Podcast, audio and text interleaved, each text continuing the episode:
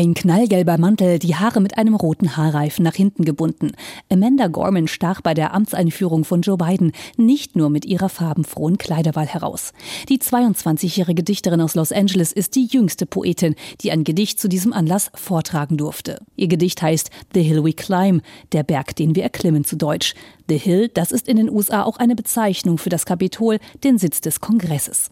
Die letzten Zeilen ihres Werkes hatte sie erst vor wenigen Tagen nach dem Sturm auf das Kapitol fertiggestellt. Und sie adressiert diesen Sturm auch. Wir haben eine Kraft gesehen, die unsere Nation zerstören wollte, anstatt sie miteinander zu teilen, die unser Land zerstören wollte, indem sie die Demokratie aufhalten wollte. Und diese Bemühungen waren fast erfolgreich. Aber während eine Demokratie kurzfristig aufgehalten werden kann, kann sie niemals niemals dauerhaft besiegt werden. Was der Rede des neuen US-Präsidenten Biden vielleicht fehlte, nämlich Energie und Dynamik, das machte Gorman wieder wett. Biden sprach zum Beispiel davon, dass die Nation Liebe brauche, heilen müsse. Und Gorman ging noch einen Schritt weiter und sagte, die USA seien in ihrer Trauer und im Schmerz gewachsen.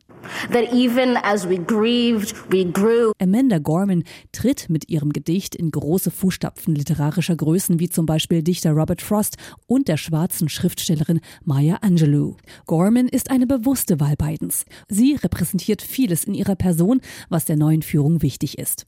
Die in Harvard studierte Soziologin bezeichnet sich als Aktivistin gegen Rassismus, Ungleichheit und für Feminismus. Ihre eigene Rolle als schwarze junge Frau thematisiert sie ebenfalls in dem Gedicht. Wir sind die Nachfahren in einem Land und einer Zeit, in der ein dünnes schwarzes Mädchen, das von Sklaven abstammt und von einer alleinerziehenden Mutter aufgezogen wurde, davon träumen kann, Präsidentin zu werden, nur um für einen zu rezitieren.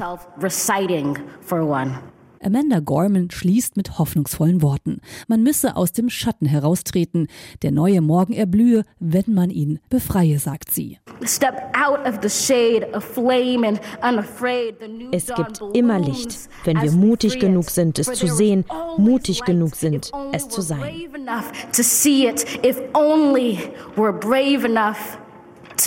Dieses Zitat ging innerhalb weniger Stunden viral. Viele Prominente beglückwünschten Gorman zu ihrem Gedicht, darunter auch Moderatorin Oprah Winfrey, die sagte, sie sei nie stolzer auf eine junge Frau gewesen. Ein echter Ritterschlag von einer der mächtigsten Frauen des Showbusiness.